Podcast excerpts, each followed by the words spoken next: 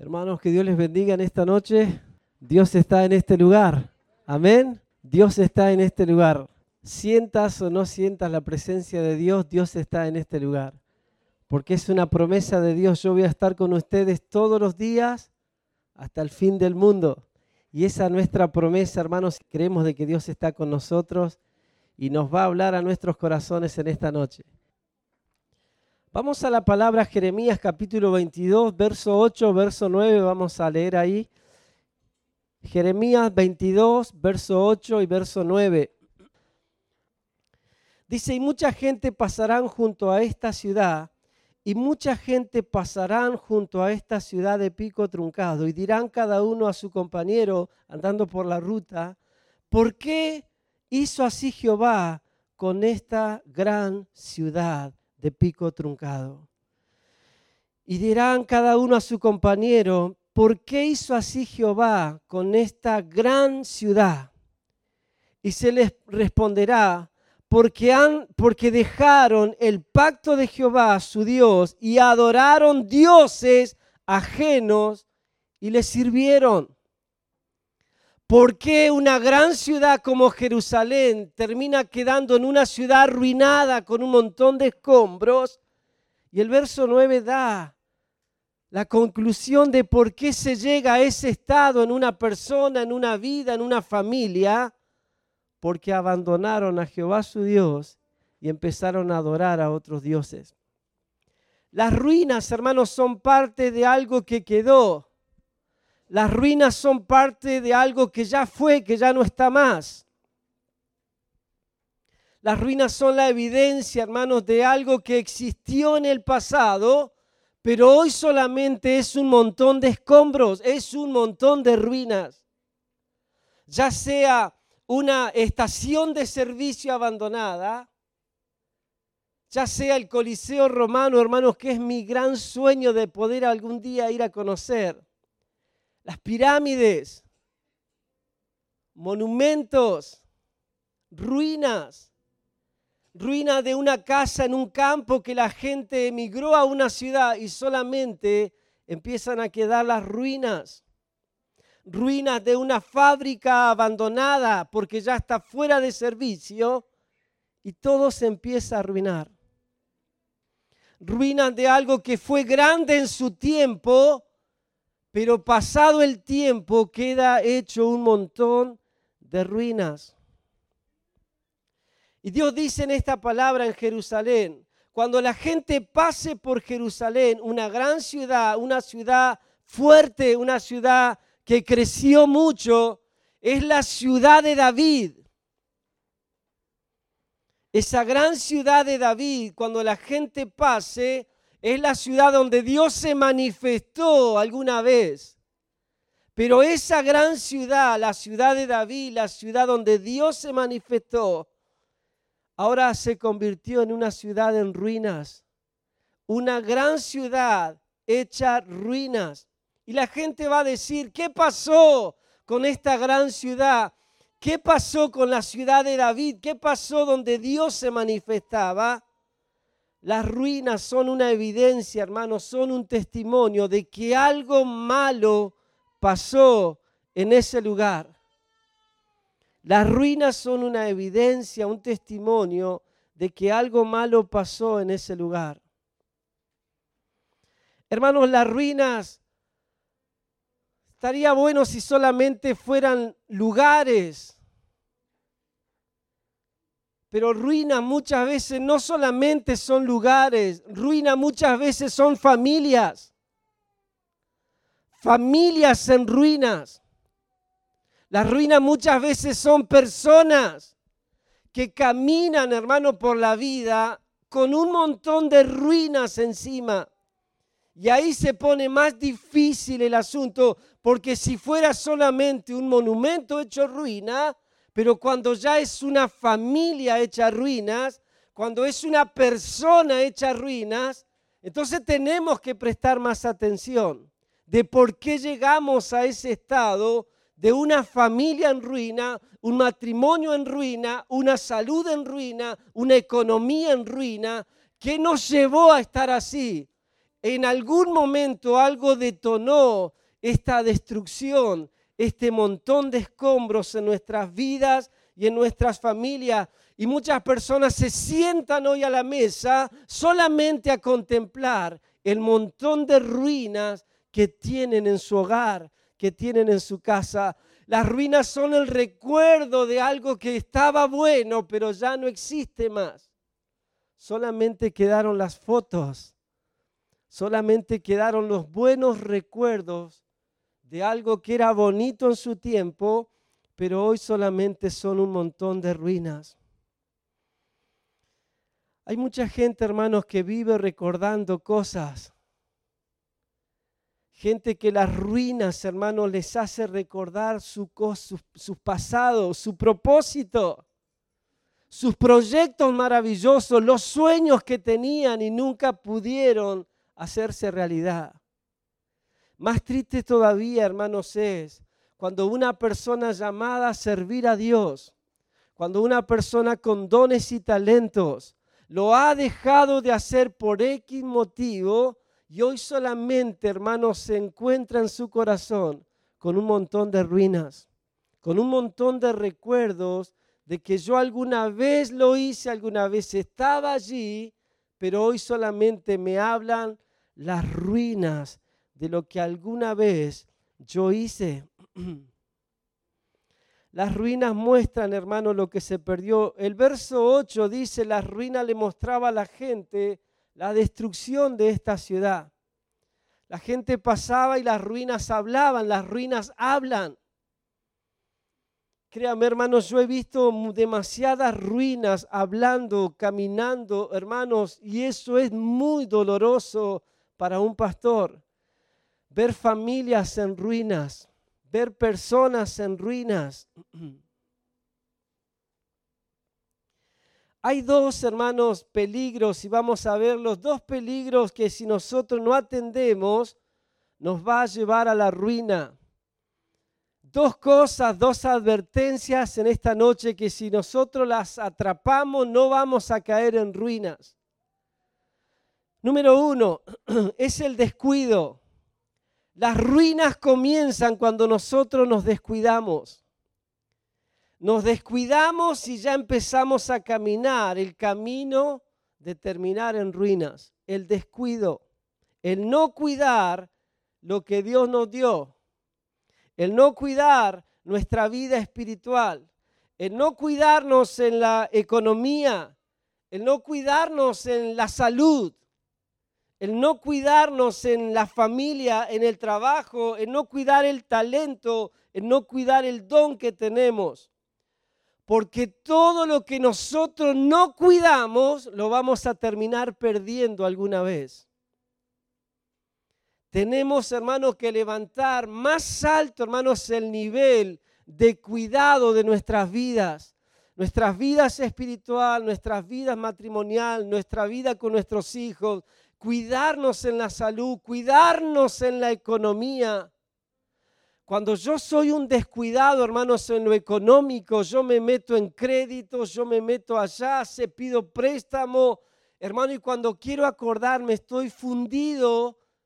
Y el principio fue no haber cuidado mi economía, no haber sido un buen administrador de lo que tenía, el haber gastado de más el gastar el doble de lo que gano, eso hermano me hace terminar en ruinas. Hay gente que trabaja solamente para pagar la tarjeta de crédito. Estoy llegando a fin de mes y cuando cobro, hermanos, el banco me extrae todo lo que cobro por una mala administración. Y esa mala administración es el 60-70% de los divorcios en las familias mala administración en lo económico. Toda mala administración de lo que sea, hermanos, es lo que nos va a llevar a las ruinas. El no cuidar, el no cuidar. Jerusalén tuvo, hermano, oportunidades de ser la gran ciudad de David, la, la ciudad de Dios, donde Dios se manifestaba, pero por descuidarse terminó en un montón de ruinas, hermanos, porque Dios siempre nos da oportunidades. A vos no te va a pasar una desgracia, hermano, sin que Dios primero te tenga sentado y te advierta las cosas. Por eso es sabio, hermano, lo que nosotros hacemos con la iglesia, de exponernos a una palabra, de anotar, hermano, lo que Dios nos dice, de grabarlo en nuestros corazones. Hermano, el primer punto es, no descuide. Anótelos bien grande, no descuide. Primero su vida espiritual, no descuide eso, hermano, la relación con Dios. Administrar bien el tiempo, hermanos. El no valorar, hermano, lo que Dios nos, da, jamás lo cuidamos, lo dejamos, lo dejamos. ¿Sabe por qué la gente, hermano, no valora lo que tiene? Porque piensa que nunca lo va a perder. La gente no valora lo que tiene hasta que no lo tiene más. Y ahí se da cuenta lo que tenía y era tremendo lo que tenía pero tristemente cuando ya no lo tenés más. Si hay algo que aprendí, hermanos, es a valorar todo lo que Dios nos dio, empezando por personas, valorar al uno, valorar al uno, valorar al uno. Porque yo sé lo que es perder, hermanos, lo que es perder una persona, hermano. Por eso yo valoro a las personas que llegan a la iglesia. Le doy un valor. Entonces el no valorar lo que Dios nos da, hermanos, nos hace perderlo sin ningún problema. Quiero que haga una tarea un ratito ahí. Cierre sus ojos por un momento. No se asuste, no va a pasar nada, no va a pasar absolutamente nada. Quiero que por un momento, hermano, piense todo lo que Dios le dio, empezando por su vida y empezando también por su familia. Empezando, hermanos, por el hogar que tenés, por el trabajo que tenés, la salud que tenés. Y las que son mamás, si podés empezar a darle un valor a tus hijos, un valor alto, ese valor alto.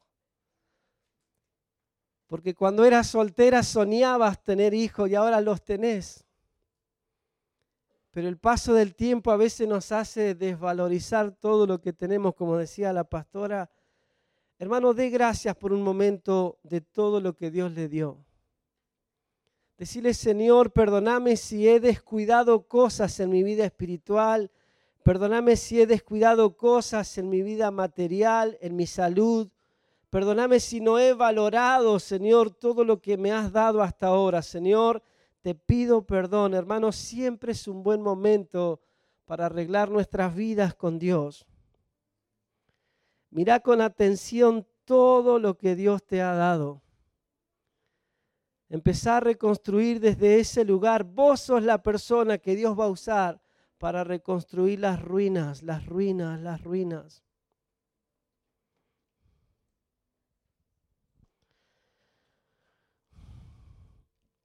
Hermanos, una de las cosas más tristes que te deja en ruinas es cuando las personas no valoran lo que tienen. No le importa, hermanos, dejar su casa en ruinas porque no valoro lo que hay en mi casa, no le tengo valor a las personas que están en mi casa. Por eso me da lo mismo amarlos que dañarlos, me da exactamente lo mismo, porque no le tengo valor a ellos. Por eso si sos un papá sentado en la iglesia escuchando al pastor de la iglesia, yo te animo a que levantes un poco más alto el amor por tu familia, el amor por tus hijos, el amor por tu esposa.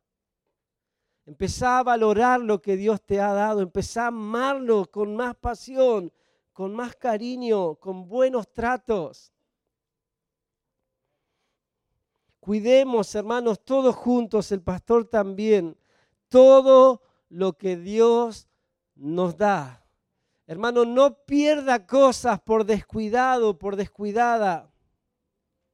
Quiero que levante su mano y diga, mi historia no va a ser una historia de ruinas. Y yo lo creo, hermanos, yo los miro a ustedes y digo, esto no van a ser una historia de ruinas, esto van a ser los reconstructores de sus ruinas.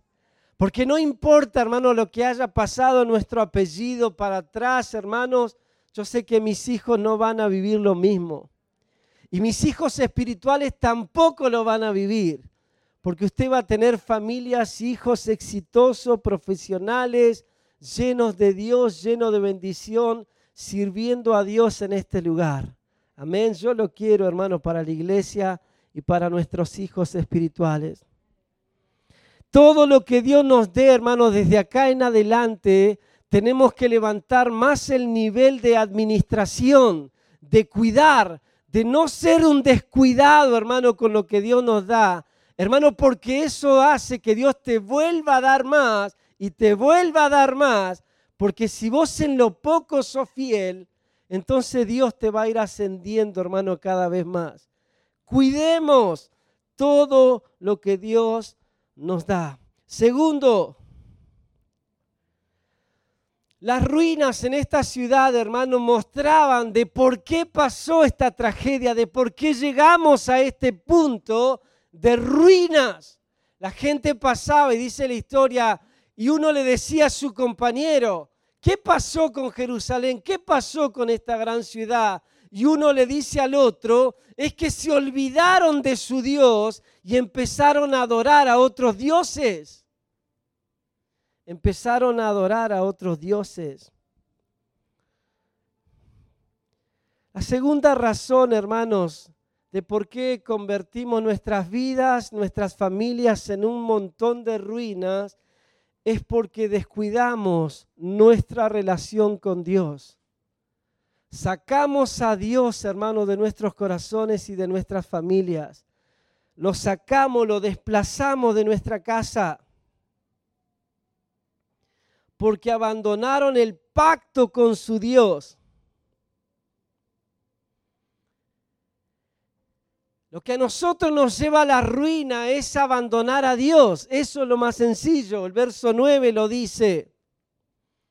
¿Cuántos pagan el seguro de su auto? Hermano, el seguro del auto o el seguro de la casa o el seguro que vos pagues lo que dice es que vos estás cubierto por ese seguro.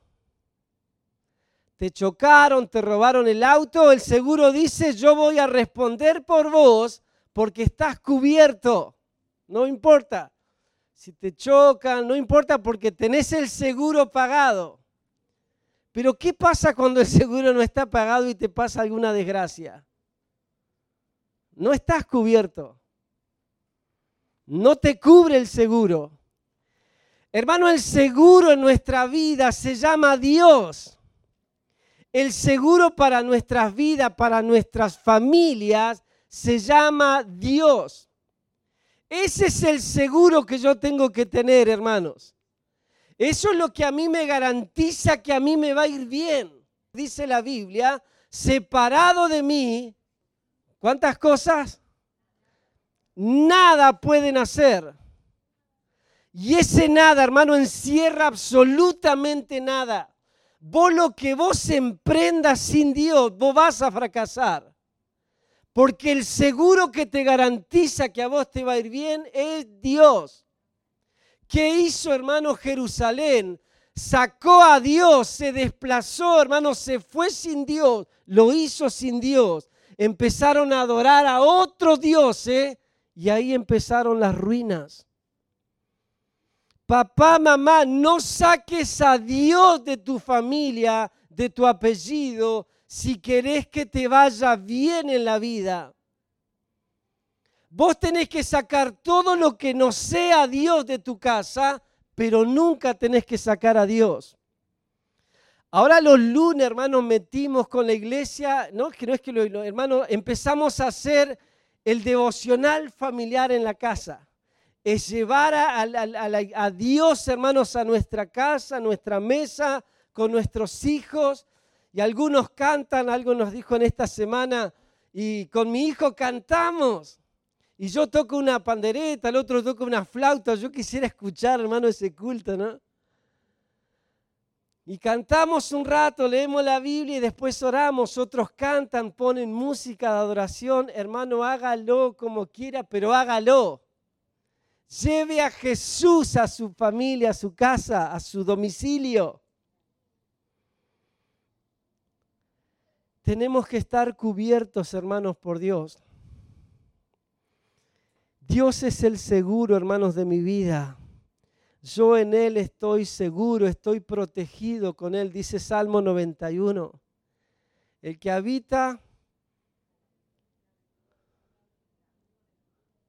al abrigo del Altísimo morará bajo la sombra del Omnipotente. Hay un salmo, hermanos, que habla de nada también, así como separado de mí, nada me va a faltar. Salmo 23 dice, Jehová mi pastor y nada me faltará. Hermano, tenemos que agarrar bien fuerte la presencia de Dios en nuestras vidas para que nos vaya bien, hermanos, para estar seguros y para que nada nos falte, para que nada nos falte. No saquemos, hermanos, a Dios de nuestras familias.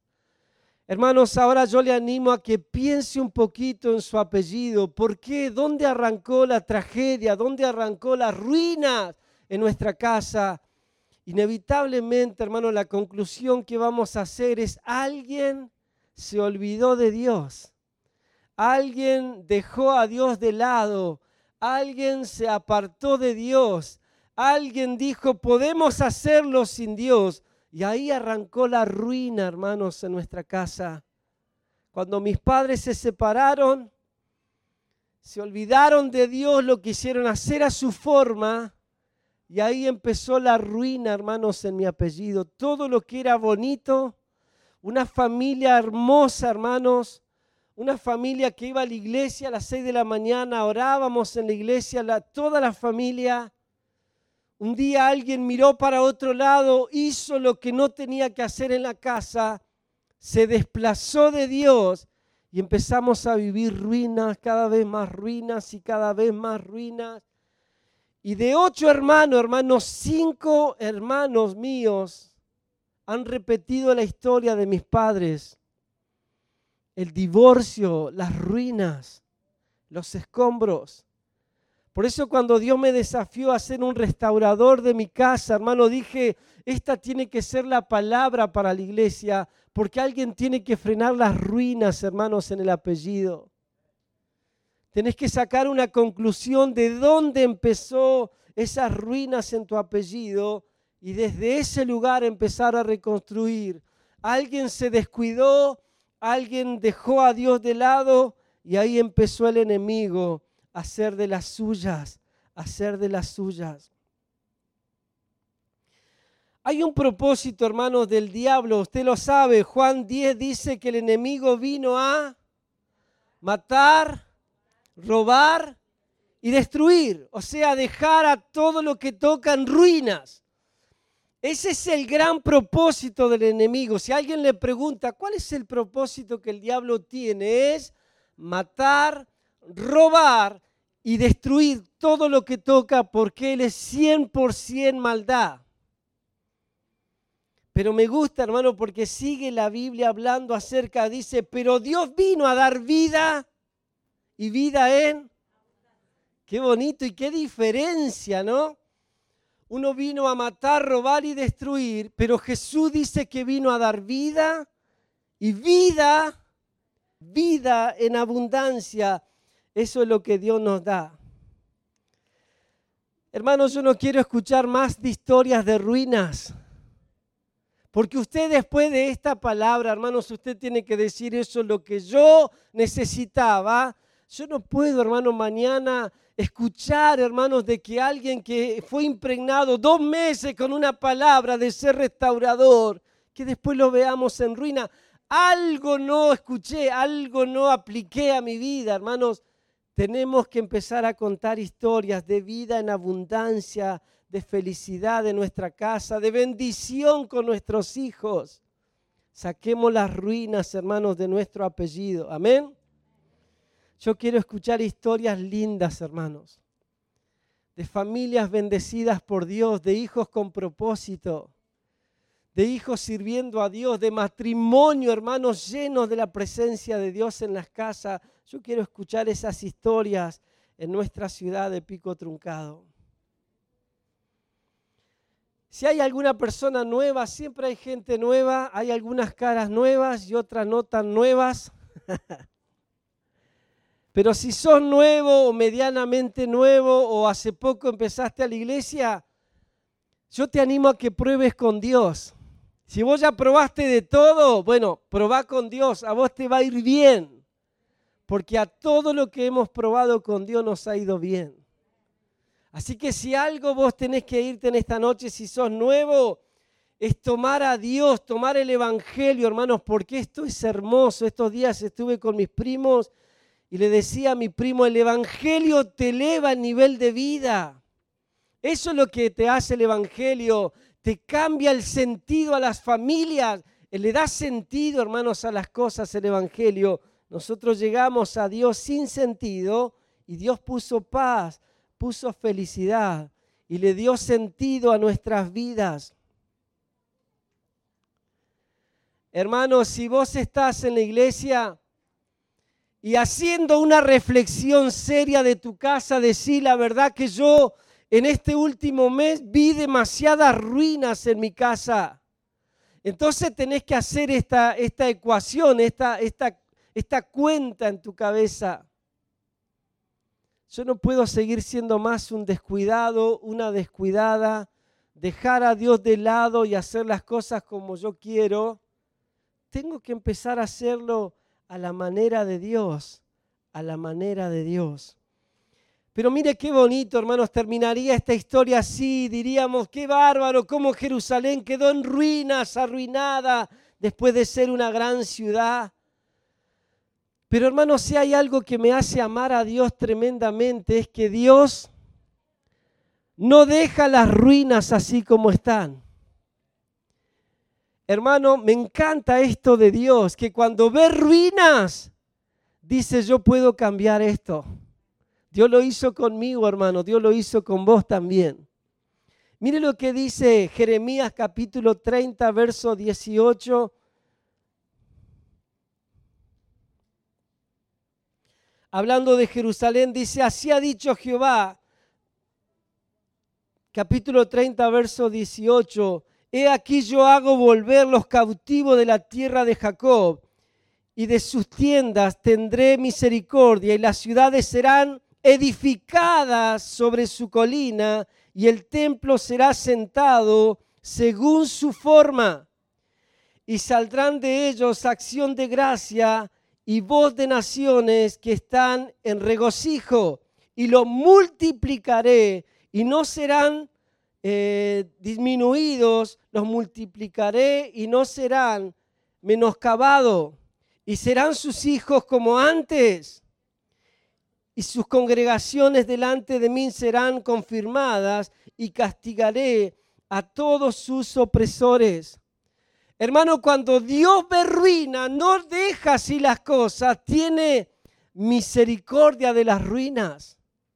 Eso es lo que amo de Dios, hermanos, en mi vida. De cuando llegué a Dios en ruinas, Él no me dejó de lado. Él dijo, yo puedo hacer algo con esas ruinas. Yo puedo hacer algo con ese predicador en ruinas. Yo puedo hacer algo con ese líder en ruinas. Yo puedo hacer algo con ese papá, esa mamá en ruinas. Esa es la, la mirada de Dios, hermanos, sobre las ruinas. Que dice, yo lo voy a reconstruir otra vez. Y lo que hoy estás llorando, mañana vas a cantar de alegría, vas a cantar de gozo, porque Dios restaura las ruinas. Ese es el Dios que yo conozco, hermanos. Es un restaurador de ruinas por excelencia, por excelencia, por excelencia. Ese es mi Dios que le dijo a Esteban, al pastor, yo puedo restaurarlo todo. Esteban, yo puedo restaurarlo todo en tu vida, en tu familia y en la iglesia y en esta ciudad. Dios lo puede hacer, hermanos. Por eso lo amo tanto. Dios es un restaurador de ruinas. Amo a Dios, hermano, porque Dios no desprecia las ruinas. Dios no desprecia la ruina, no importa cómo vos estés hoy, cómo esté tu familia, hermano, Dios no desprecia las ruinas. Él las toma, las restaura, las hace nuevas y mañana le servimos a Dios. Isaías 61.4 dice, reconstruirán las ruinas antiguas. Y otra vez repito, Isaías 58.12, reconstruirán las ruinas, serán conocidos como restauradores de casa, restauradores de familias. Amén.